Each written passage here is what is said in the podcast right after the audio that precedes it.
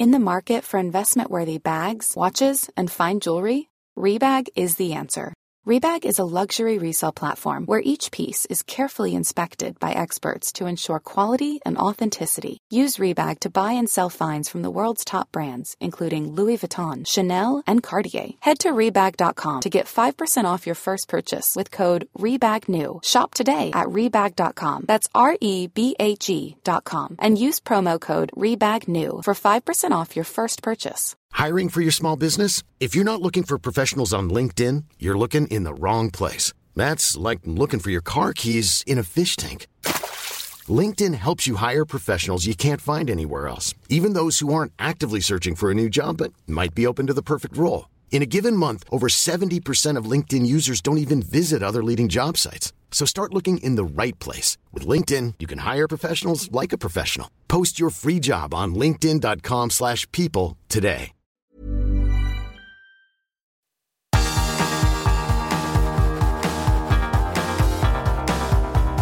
Universo Premier League, la casa del fútbol inglés en español.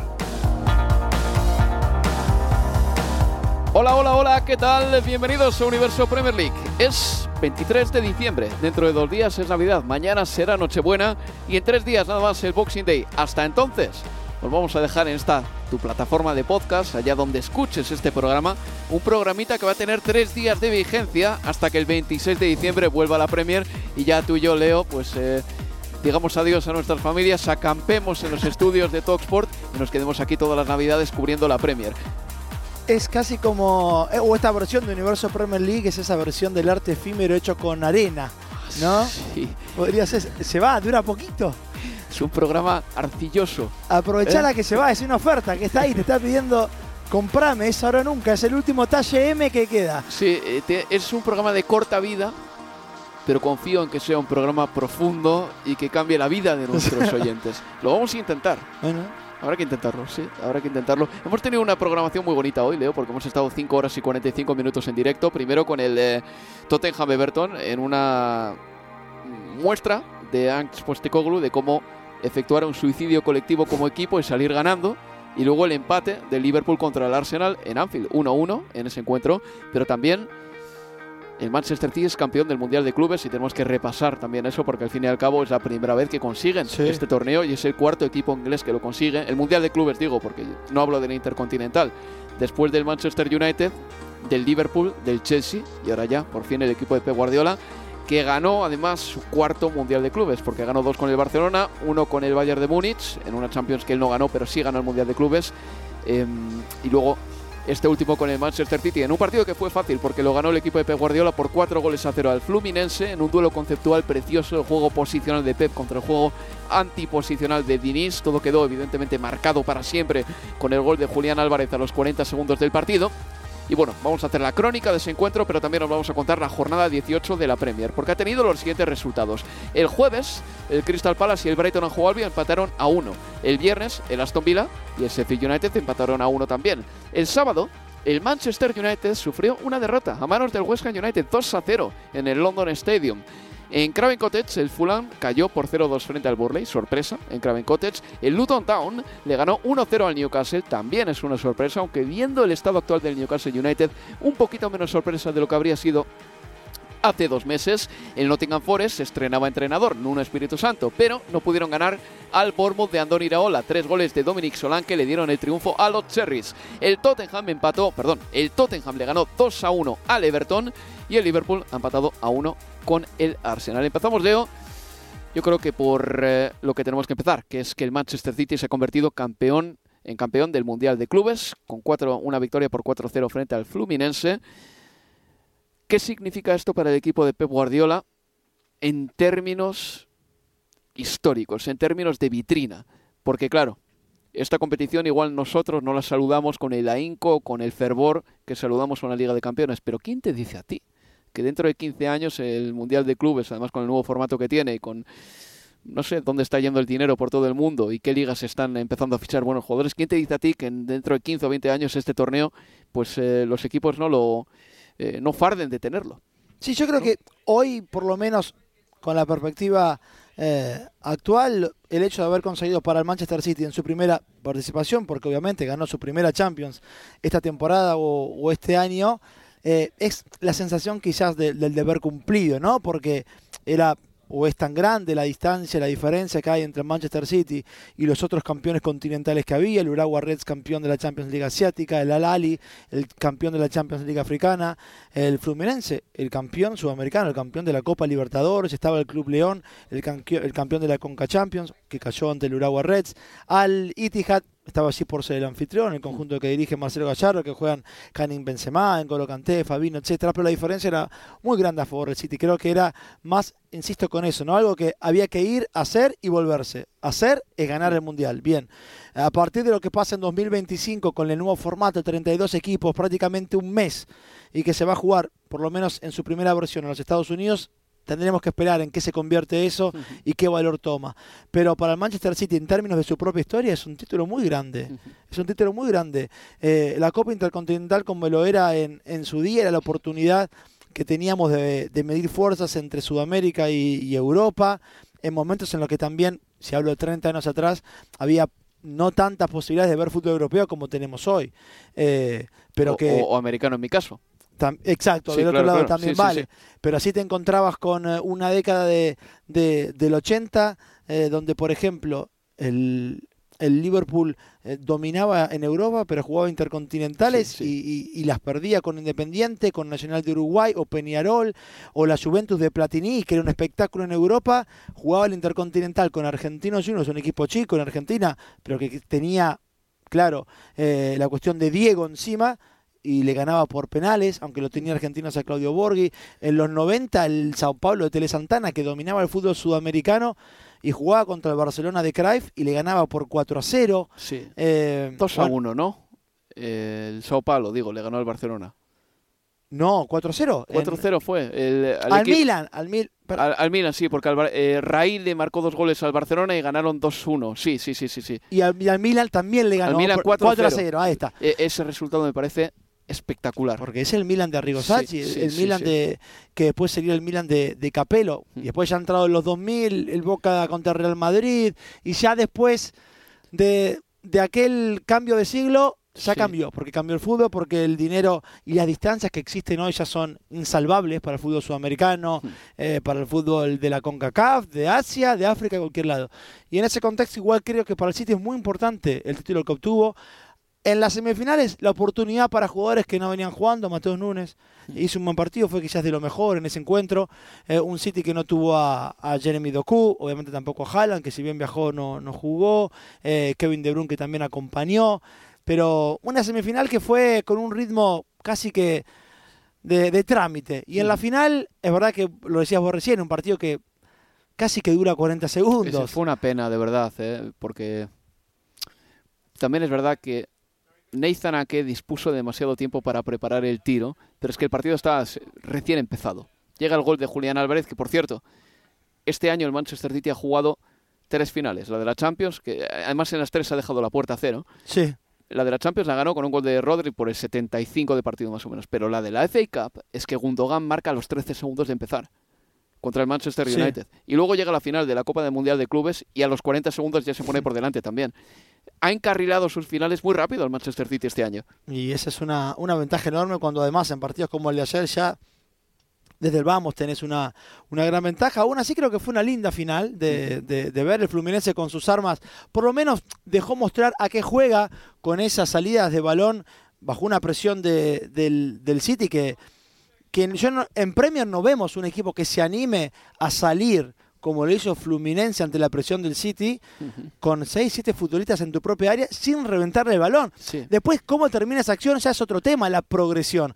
Pero ¿qué equipos vemos en Premier que se animen a seguir jugando el balón? Hoy por ahí lo puedes ver con el Tottenham, que arriesga por momentos también demasiado, pero hubo pasajes entre el 1 a 0 y el 2 a 0 en las salidas de balón de Fluminense que dijeron, bueno, para esto vale la pena igual enfrentarse, aun cuando la diferencia sea abismal.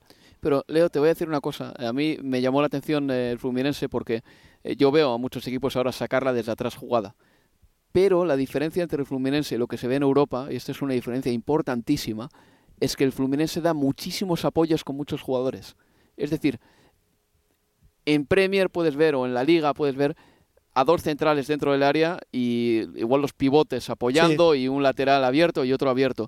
Pero en el Fluminense es lo que tú dices, o sea, hay un montón de apoyos, hay un montón de apoyos y además hoy o en este momento puede ser el pivote André quien reciba la pelota del portero dentro del área, pero en la siguiente jugada va a ser Marcelo y en la siguiente igual aparece por ahí Martinelli, que era el otro pivote. Quiero decir, cómo intercambiaban posiciones me llamó muchísimo la atención. No lo hizo ni siquiera difícil de narrar, porque una vez te metes ya en esa dinámica, te acostumbras a que el jugador que tú crees que tiene que estar en la izquierda ya no está en la izquierda y entonces ya pues eh, te acostumbras también a esa dinámica del partido pero me recordó muchísimo pues un poco como a un sistema educativo como el Montessori no que dicen ahora ese que se aplica en las guarderías que es de dar libertad al niño para hacer lo que él crea eh, conveniente dependiendo de las habilidades que tenga, ¿no? Es como si a los jugadores les dieses muchísima libertad dentro del terreno de juego, siempre que estén muy juntos. Porque una cosa que hacía el Fluminense era poner a, a muchos futbolistas dando apoyos todo el rato a quien tuviese el balón.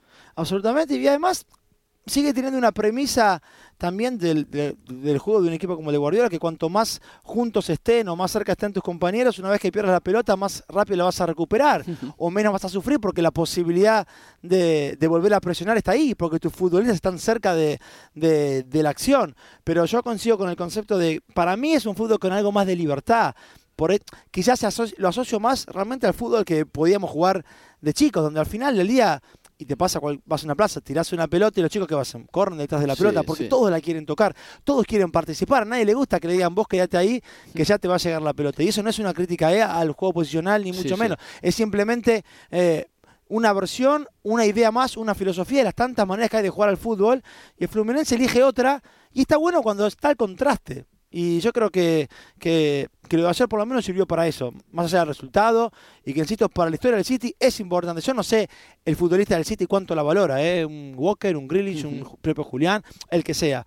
Pero para la historia del club, vamos, ¿cómo que no es importante? Es importante. Yo reitero una vez más, ¿eh? o sea, uno nunca sabe lo que deparará el futuro y cómo de importantes eh, serán estos torneos en un futuro y cómo se valorarán. Eh, yo es un ejemplo que no tiene nada que ver con el fútbol, pero tiene que ver con el ciclismo. Había un ciclista llamado Anquetil, francés.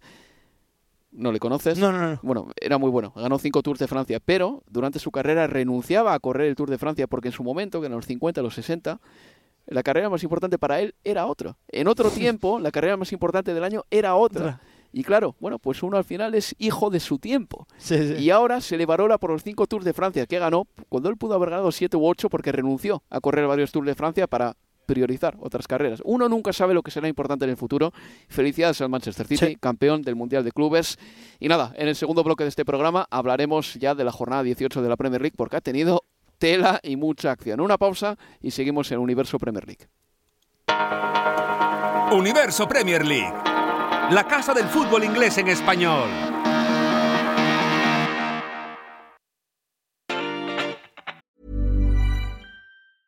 Hiring for your small business? If you're not looking for professionals on LinkedIn, you're looking in the wrong place. That's like looking for your car keys in a fish tank. LinkedIn helps you hire professionals you can't find anywhere else, even those who aren't actively searching for a new job but might be open to the perfect role. In a given month, over 70% of LinkedIn users don't even visit other leading job sites. So start looking in the right place. With LinkedIn, you can hire professionals like a professional. Post your free job on linkedin.com slash people today. Hey, Dave. Yeah, Randy. Since we founded Bombus, we've always said our socks, underwear, and T-shirts are super soft. Any new ideas? Maybe sublimely soft. Or disgustingly cozy. Wait, what? I got it. Bombus absurdly comfortable essentials for yourself and for those facing homelessness. Because one purchased equals one donated. Wow, did we just write an ad? Yes. Bombas. Big comfort for everyone. Go to bombas.com slash ACAST and use code ACAST for 20% off your first purchase. Hey there, it's Michelle Norris. I'm host of a podcast called Your Mama's Kitchen. When I travel, I'm usually looking for a way to find a taste of home when I'm not at home. And one of the things I love to do when I am at home is entertain. And Airbnb allows me to do that. When I was in California recently, I rented a house that had a great kitchen. And when we were sitting around the table, we we're all thinking, we're in someone else's house. Someone could be in all of our homes as well. If you have a home, but you're not always at home, you have an Airbnb. Your home might be worth more than you think. Find out how much at airbnb.com slash host.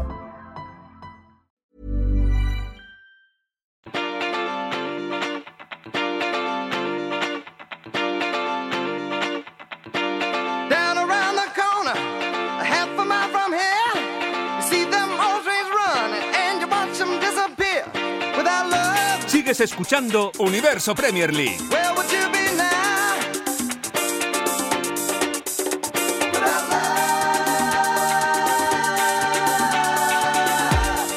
Y estás aquí con Álvaro Romeo y con Leo Balsanian viviendo la jornada 18 de la Premier League. Estamos haciendo una crónica de la jornada. El partido que se va a quedar fuera de este programa es el Wolverhampton-Chelsea, que se va a jugar el domingo 24 de diciembre. ¿A quién se le ocurre poner un partido en Nochebuena? Ya sé que en Inglaterra no se celebra la Nochebuena, pero sí se celebra la Navidad. Y la gente el día 24 está pensando en el día siguiente, en viajar a otra ciudad, en irse a ver a familiares.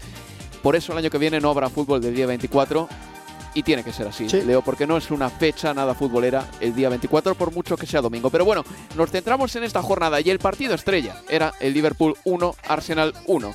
Ese encuentro que ha empezado con el gol eh, de Gabriel Magallanes eh, al inicio del partido, en el minuto 4, y Mohamed Salah en el 29 recortaba distancias. Es más, bueno, hacía el empate definitivo. No ha habido más goles. Ha sido un partido con eh, marcado por la presión. La presión de los equipos grandes está siendo asfixiante. Lo vimos en Arsenal City, lo vimos en el Liverpool Manchester City, lo hemos visto hoy otra vez más. Un partido que para mí deja a las claras que ambos conjuntos tienen grandes centrales. Grandes centrales, porque el partido de Konate ha sido soberbio, pero ¿qué me dices del de William Saliba también? Por no hablar de Magallanes, por no hablar de Van Dijk, que sigue siendo un líder en defensa. Y también un partido en el que a mí me ha faltado un poquito de magia. Me ha faltado un Andrés Iniesta. Me ha faltado un David Silva. Me ha faltado, no quiero decir todos españoles, me ha faltado un Gianfranco Zola, para que me entiendas. Alguien que en un momento dado, entre tanta tensión y tantos eh, kilojulios de trabajo, dijese, paremos y toquemos la varita mágica un poco. Sí, yo creo que en esa vorágine en la que entró el partido en el, en el segundo tiempo hubiera venido bien quizás un poquito o algo de, pausa en el partido, pero al, mismo tiempo la vorágine es la que interpretamos como la personalidad principal, ¿no? Eh, el ABC1 de el ABC de, de Jürgen Klopp y su Liverpool sobre todo. En el Arsenal sí podemos esperar algo más de algo más de pausa, pero no la pudo tener siquiera porque tampoco tuvo demasiado la pelota en el segundo tiempo, porque bajó un poquito el, listón en términos de, su intensidad, porque la presión en la segunda parte, si la pensamos, en general la vamos a asociar con el Liverpool y, cómo forzó pérdidas de balón del Arsenal en la salida, y así nacieron algunas, ni siquiera diría ocasiones claras, porque tampoco podemos contar muchas. Bueno, la que más, el contraataque, ni siquiera es una jugada, es eso, una cuestión de, esos, de cuatro, esos transición. cuatro caballos corriendo contra Declan Rice, cuatro contra uno. 4 contra 1 y que finaliza con el disparo de, de Alexander. Arnold al travesaño. Y estaba viendo ahora un clip que no, yo no había llegado a ver en el, en el partido y tampoco en la repetición, de que es verdad, el que niega el pase a, a Darwin Núñez es William Saliba. La velocidad con la que retrocede el francés, tremendo, eh, realmente, y también por cerrar eso, a cuestión de cómo jugaron los centrales hoy y sobre todo los dos franceses. Qué centrales que tiene Francia, ¿no? Porque Konaté y, y Saliba la rompieron y además jugaron muy bien haciendo, siendo diferentes en la misma posición, porque Konaté eh, es un hombre que puede eh, desactivar las contras de, rival a partir también de, de su potencia y Saliba a partir de su ubicación, pero de su velocidad, uno más potencia, el otro más velocidad, algo más de técnica también creo yo en, en Saliba, que en una acción en el segundo tiempo, sin tocarle el balón, lo deja a Alexander Arnold haciendo la esencia como uff, pasó de largo y, y se quedó con el balón Saliba. Eh, un primer tiempo en el que el Arsenal los primeros 20-25 minutos fue superior, fue mejor, consigue la ventaja a balón parado una vez más, 11 goles a balón parado, 8 de esos 11 de córner, el que más ha marcado eh, en ese rubro estadístico el, el Arsenal al la temporada. Y de a poco, después de que Mohamed Salah hubiera perdido una chance inmejorable con una volea zurda que se fue afuera, termina encontrando con un pase larguísimo, pero una maravilla de pase, una asistencia enorme de Alexander Arnold a Mohamed Salah, uno contra uno ante mm, Alexander Sinchenko y una muy buena definición. Salah es el jugador que más eh, participaciones ha tenido en porcentaje en los goles de su equipo de toda la Premier League. ¿Has visto el gráfico que han puesto No, ahora no, mismo no en sé, televisión? Eh, ha participado en el 51% de los goles de Liverpool esta temporada, por encima de Dominic Solanke, que es el segundo, ha participado en el 50% de los goles del Bournemouth. Todavía Salah sigue muy vigente. Sí. Y aún así cuando en el segundo tiempo para mí tuvo muchas imprecisiones en la Sí. conducción, salvo en, la- en esta que hablábamos al principio, en esa contra, que es él que conduce y que termina siguiéndole el pase a Alexander Arnold, no fue gol de, de milagro. Esa contra empieza porque eh, Se golpean Sinchenko y Odegaard. Es, es- ha sido Increíble. tristísimo, de verdad. Pero bueno, mm, hay que decir que creo que Liverpool ha merecido más porque mira, eh, si uno mira sobre todo los números de la segunda parte, Harvey Elliott le ha pegado al palo, 30 Alexander Arnold le ha chutado al palo también.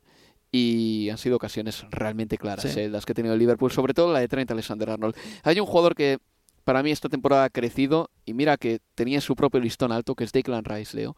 Porque el año pasado yo creo que en el West Ham United no mostraba todavía esa tranquilidad para permitir que le presionasen y esperar prácticamente hasta el límite para soltar la pelota. ¿Te has fijado en una acción en la que tenía Mohamed Salah metro y medio y no la soltaba? Estaba tranquilo. El año pasado en el West Ham United te digo lo que hubiese hecho. Hubiese corrido en horizontal para quitarse la presión, que era lo que hacía mucho. En el West Ham United David Moyes se lo permitía. Igual Mikel Arteta le ha dicho, no, no, tú lo que tienes que hacer es esperar y cuando te presionen sueltas la pelota. Ha mejorado Declan Rice muchísimo y además es que mantiene, digamos que todas las virtudes que le hicieron grande en el West Ham United. El repliegue, el corte, el ayudar a los centrales. ¿Qué jugador ha fichado el Arsenal? eh? Tremendo. Y yo, para mí, te decía en la transmisión, fue la figura del partido. No sé por qué o quién vota, porque en la página de la Premier aparecía Mohamed Salah, Salah, como sí. figura, pero no sé si es que vota la gente o quién. No, no me parecía. Digo, Declan Rice la, la, la rompió, la, realmente hizo un muy buen partido. Es súper inteligente en términos de su ubicación. Eh, en ese sentido, muy parecido a Rodri, ¿no? Que pareciera que los tipos saben dónde va a estar, dónde va a caer la pelota.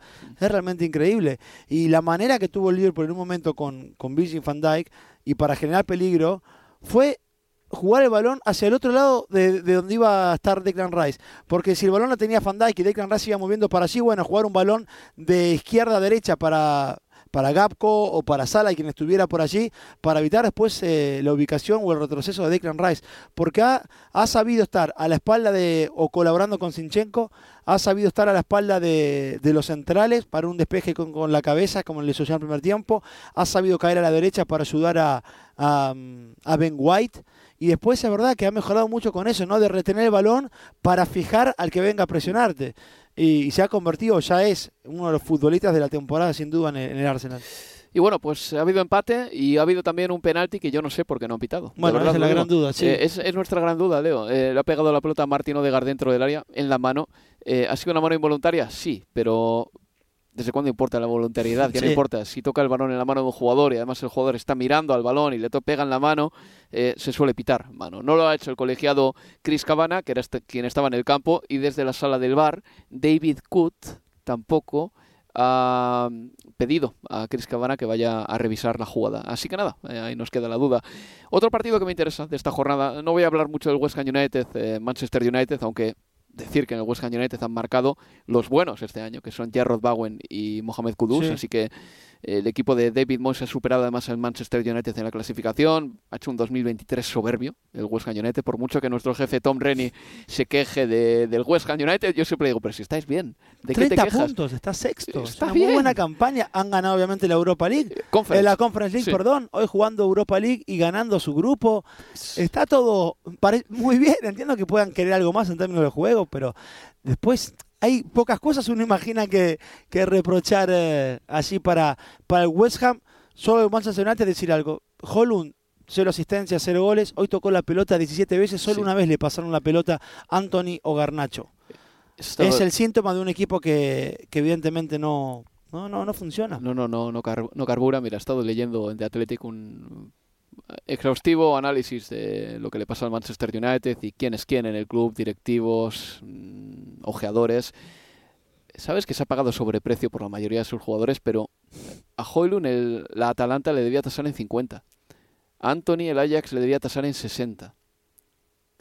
Y el Manchester United pagó 20 millones más por ese jugador y por el otro y por muchos más. Ha pagado un sobreprecio por casi todos. Sí. Por eso, Leo, la plantilla del Manchester United es esa que es. El 11 titular puede ser competitivo, con Casemiro, con Eriksen, con Mount, imagínate, podría ser competitivo. Pero a base de pagar un montón de pasta por algunos fichajes, más de lo que deberían costar esos jugadores, la plantilla está debilitada. Porque luego ya por el fair play financiero no te da para tener al- del jugador 14 al jugador 20 jugadores competitivos de primer nivel. Y por eso está jugando, con todos los respetos, gente como Pelistri Hoy, por ejemplo, bueno, ha tenido que jugar un central de 19 años por las eh, múltiples lesiones que hay en el equipo también. Pero bueno, el United se va a la Navidad en esa situación, eh, después de perder por 2 a 0 frente al West Ham United fuera de la Liga de Campeones. Y el otro partido que me interesa es el Everton 2, no, perdón, el Tottenham 2, Everton 1. Porque ha ganado el Tottenham, sí, con gol además de Richarlison y otro de Son, pero menudo suicidio del Tottenham en la segunda parte, regalándole la banda a Danjuma. Es que esa banda se la regalas a otro, un extremo medianamente capaz, que ahora mismo Danjuma no es ese jugador, y te destroza el partido. Y me sorprende que Postecoglu no haya corregido durante el partido que esa banda estuviese totalmente desguarecida para un jugador del Everton. Sí, con tanto que se tira eh, Pedro Porro adentro, quedaba muchas veces eh, el espacio por ese, por ese sector. Yo creo que el partido del Tottenham se le terminó haciendo muy largo y lo terminó sufriendo, obviamente. Eh, marca dos goles en, en, 28 minutos, con lo que decías de Richarlison y, y Song. Y, es que a partir de allí es que el Everton, ¿cuántas oportunidades tuvo? Tuvo muchísimas. Con Cadwell Lewin en el primer tiempo, con el propio Lewin en el segundo. Eh, Garner, que también la, la, rompió en el, realmente en todos los partidos, sobre todo recuperando una infinidad de, de pelotas pero un equipo que yo creo que por momentos se suicida innecesariamente el Tottenham. No, no sabe controlar el partido, no sabe controlar trámites favorables por ahora.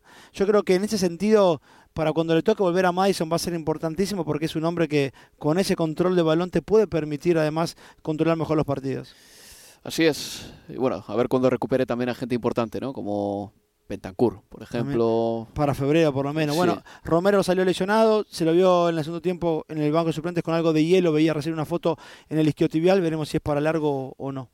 Leo, que no tenemos tiempo para más. Un placer y feliz Navidad. Igualmente. Y nada, se despide de todos vosotros Álvaro Romeo. Esto ha sido todo por nuestra parte. Un saludo y feliz Navidad. Adiós. Universo Premier League. La casa del fútbol inglés en español.